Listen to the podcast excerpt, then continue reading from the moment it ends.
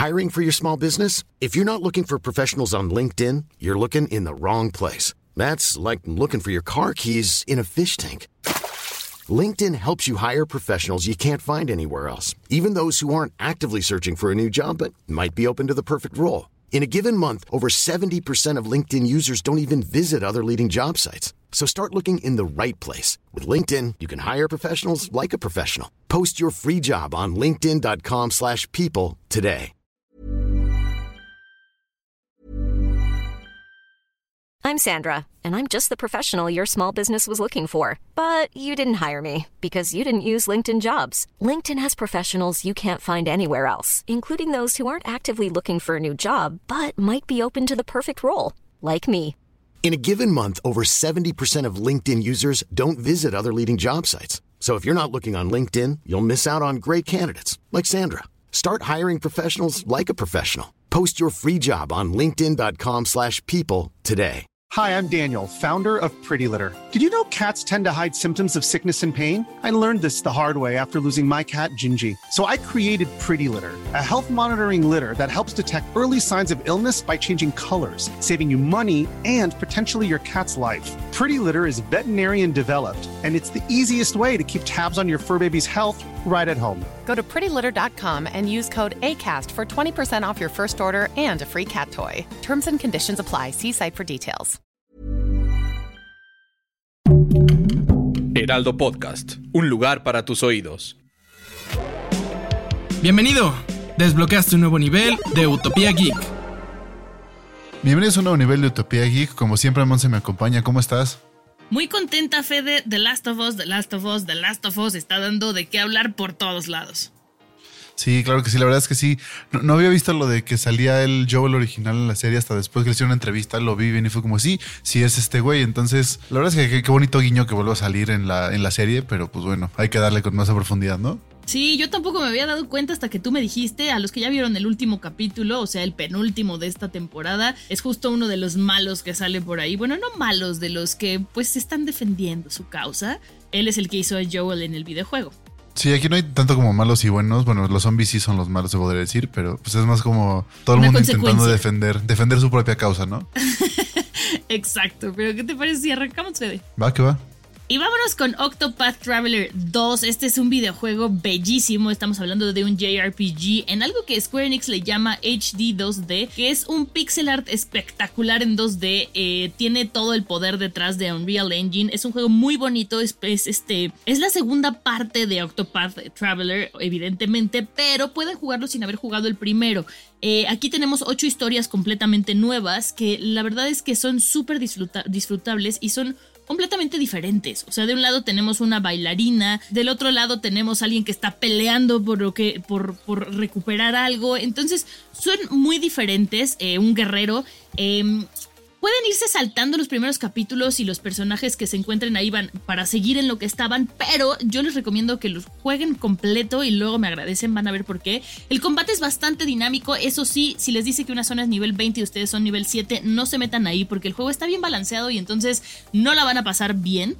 Eh, los paisajes y la música son preciosos, visualmente es un espectáculo. Lo único que me falta es que las ocho historias de los personajes no tienen nada que ver entre ellas, entonces de repente parece que aunque llevan horas y horas eh, peleando juntos, pareciera que no se conocen porque, por ejemplo, nadie va a apoyar a la bailarina, ¿no? Cosas así que dices, eso está un poco raro, pero es un juego muy bonito, muy interesante y las historias, Fede, de verdad valen toda la pena. Sí, la verdad es que ya saben, un juego que sea así de bonito y con tanta como tanto cuidado hacia la parte estética y aparte con historias bonitas, pues es un juego que no se pueden perder. Entonces dense una vuelta y lo pueden descargar para Nintendo Switch, ¿verdad? Y para otras plataformas. Lo más geek de la semana.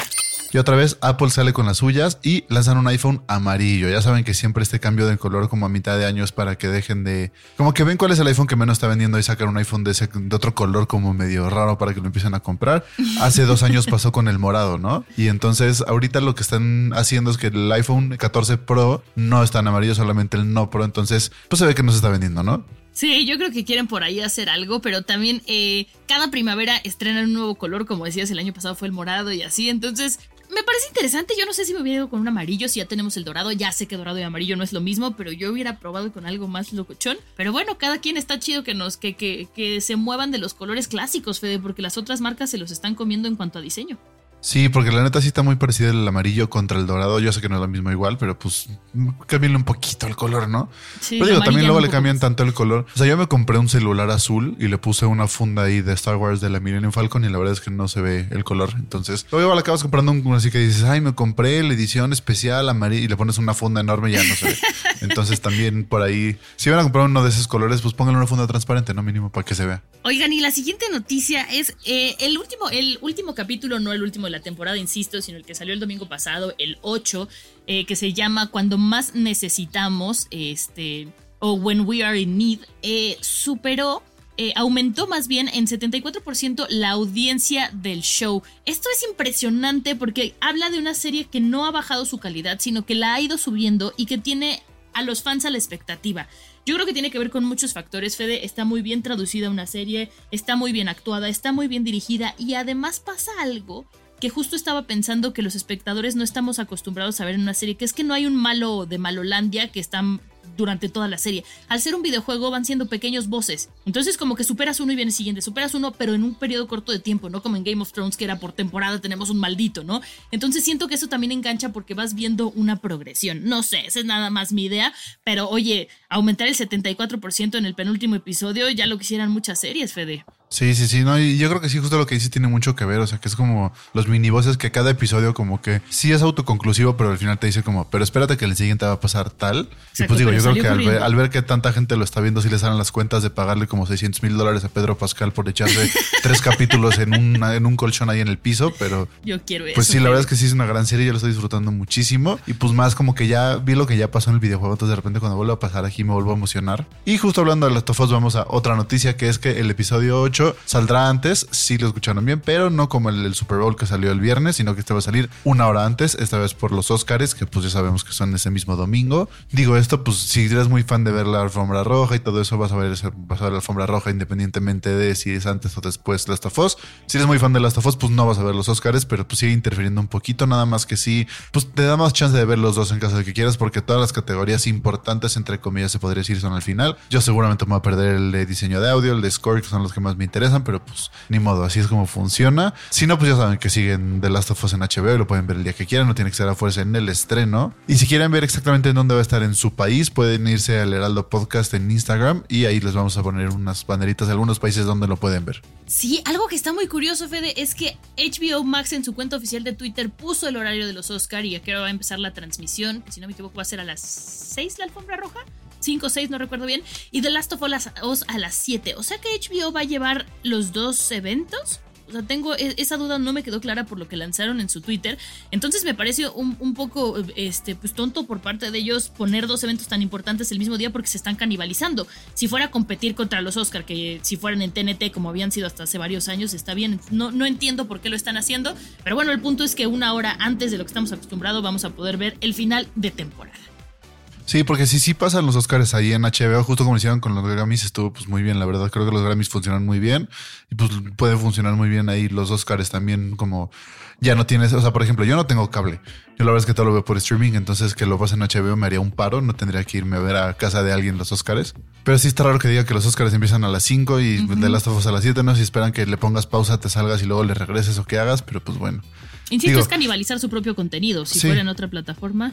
Al final del día van a hacer que todo el mundo esté ese domingo. O sea, te gustan los Oscars o te gusta de Last of todo el mundo va a estar en su plataforma. Entonces, pues eso igual tienes un día completo para acaparado para tu audiencia, ¿no? Pero también entiendo que es el final de la temporada y no quieren adelantarlo tres días para que hayan spoilers contra la gente que lo está viendo solamente en la tele, ¿no? Oigan, y salió el trailer de eh, la nueva película que va a salir de las tortugas ninja, que va a ser Teenage Mutant Ninja Turtles Mutant Mayhem. Hay que. Algo que me llamó la atención, Fede, es el estilo de animación que tiene de Micros Animation y Cinesite, que se parece un poco a lo que hicieron con el gato con botas en, en DreamWorks. O sea, es esta onda, no es una película live action, es una película animada. Y en el trailer podemos ver a las cuatro tortugas ninja, a Miguel Ángel, Rafael, Donatello y Leonardo tratando de pues de tener una vida normal, de ser adolescentes normales. Eso habla de que va a ser una película con, con bastante comedia, pero llegan y llegan enemigos y nada más no lo pueden lograr. Sí, la verdad es que sí, pero a ver qué tal le va, porque las últimas películas, justo las que dijiste live action, pues no les fue tan bien, porque pues, digo, fueron de live action, están medio raras, a ver si ahora sí en caricatura otra vez vuelven a captar la atención de la gente. Yo creo que sí. yo la verdad, si me dices, ¿quieres ver una de una de caricatura así bien hecha de las tortugas ninja o una live action como al medio mal hecha? Pues no, creo que sí prefiero la de caricatura, la verdad.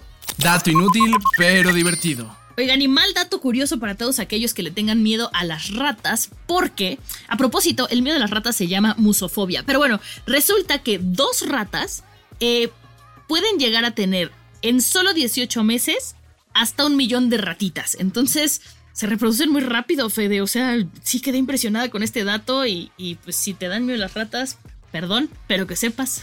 Sí, ya para dejar de decir, se reproducieron como conejos, se reproducieron como ratas. Está cañón como se reproducen. O sea, un millón en 18 meses, las cuentas y cuántas son por, por día. O sea, sí es una locura. qué ansia. A mí no me dan miedo las ratas, pero pensar en tantas ratas. No te dan, no te dan miedo, pero te dan ñañaras. No, tampoco. Fíjate que en Playtale disfrutaba mucho como verlas así como, uy, pero es diferente verlas en un videojuego que en la vida no poder caminar porque hay ratas, ¿no? Sí, la sí, sí cambia una vez que está en persona. Y en el tip para facilitarte la vida tenemos que ya se pueden hacer, bueno, ya se van a poder hacer llamadas grupales por WhatsApp como tipo en Zoom, que las vas a poder estar programando. Esto lo sabemos porque ya el nuevo programa beta, que solamente lo tienen los desarrolladores, les recordamos que el programa, el programa beta tú te das de alta si eres un programador o algo así, te mandan el programa, lo descargas antes de que salga al público y entonces tienes acceso desde antes para probar todo y encontrar bugs y entonces avisar tiene un bug en tal lugar. Entonces ya las personas que tienen el beta pueden hacer esto. Este no sabemos aún cuándo va a salir la actualización. Hay gente con el beta que todavía no lo puede hacer, pero pues bueno, ya vamos a poder hacer videollamadas grupales como en Zoom, que vamos a elegir a qué personas invitar. Vamos a escoger el día, la hora y entonces ya les va a llegar la invitación. La aceptan y ya ese día se conectan y todo el mundo va a estar ahí en la videollamada por WhatsApp, lo cual va a facilitar mucho la vida porque hay mucha gente que no tiene Zoom en su celular, por ejemplo, o hay gente que no tiene datos ilimitados para Zoom, pero sí tiene datos ilimitados para WhatsApp. Entonces ese tipo de como llamadas te van a poder servir para poderte juntar con la gente que más quieres. Lo más ñoño de la ciudad. Y la recomendación de esta semana es Arena The Place to Play. Es un lugar eh, donde pueden jugar videojuegos durante un muy buen rato. Eh, tienen también eh, consolas de última generación, que eso es importante, y tienen realidad virtual. Además también tienen PCs, o sea, es como un oasis para gamers, ahí se pueden meter a jugar. Hay muchísimos juegos y los precios son más o menos desde los 105 hasta los, 100, hasta los 616 pesos, dependiendo de cuántas horas quieran jugar, si quieren estar todo el día o no. Y hay este, en diferentes estados de la República, que eso no hemos dicho, Fede, siempre como que nos centramos aquí en la Ciudad de México.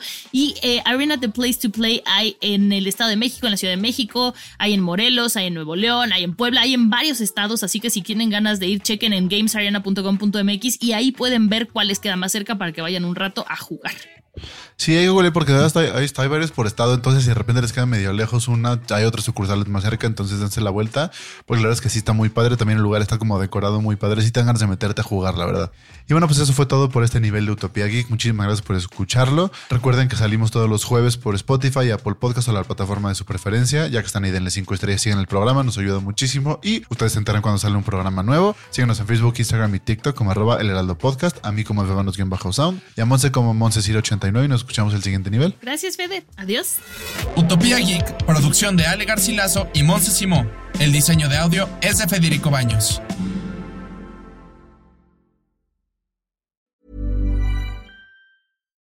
Hi, I'm Daniel, founder of Pretty Litter. Cats and cat owners deserve better than any old-fashioned litter. That's why I teamed up with scientists and veterinarians to create Pretty Litter. Its innovative crystal formula has superior odor control and weighs up to 80% less than clay litter. Pretty Litter even monitors health by changing colors to help detect early signs of potential illness. It's the world's smartest kitty litter. Go to prettylitter.com and use code ACAST for 20% off your first order and a free cat toy. Terms and conditions apply. See site for details.